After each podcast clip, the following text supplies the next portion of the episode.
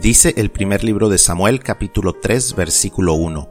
El joven Samuel ministraba a Jehová en presencia de Elí, y la palabra de Jehová escaseaba en aquellos días. No había visión con frecuencia. Buenos días y feliz martes.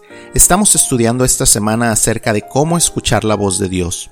Hoy veremos que es importante el lugar donde estamos para poder escuchar a Dios.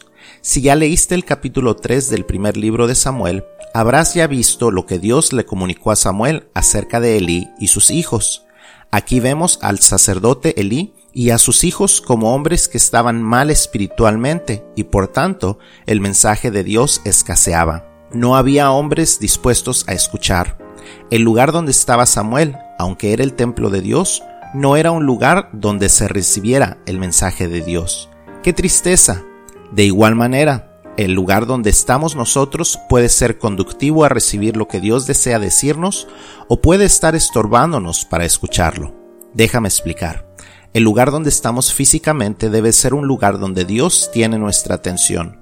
Puede ser el templo, una capilla de oración en algún lugar, nuestro closet o algún cuarto en nuestro hogar donde podemos estar atentos a Dios en oración y lectura de la Biblia sin ninguna distracción, tal vez en la madrugada o muy de noche.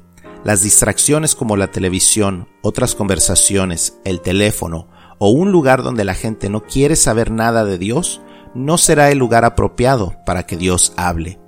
Pero también el lugar donde estamos emocionalmente tiene mucho que ver si emocionalmente estamos en un lugar de rencor, enojo o ansiedad, será muy difícil escuchar lo que Dios tiene que decirnos. Por último, también es importante saber en qué lugar estamos espiritualmente. Si no hemos recibido a Cristo, será muy difícil que Dios nos hable, porque hemos ignorado lo que Él ya nos dijo, que solamente podemos ser salvos y ser hijos de Dios por medio de la fe en Cristo Jesús. Pero aun siendo cristianos, si estamos viviendo en pecado, si no hemos perdonado a alguien, si estamos aferrándonos a la amargura, si estamos siendo orgullosos o envidiosos, no podemos tampoco escuchar a Dios. El pecado no confesado ni abandonado siempre nos estorbará para escuchar la voz de Dios.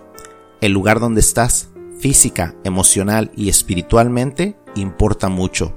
Así que procura estar en un lugar que permita que escuches a Dios. Que tengas un buen día y que Dios te bendiga.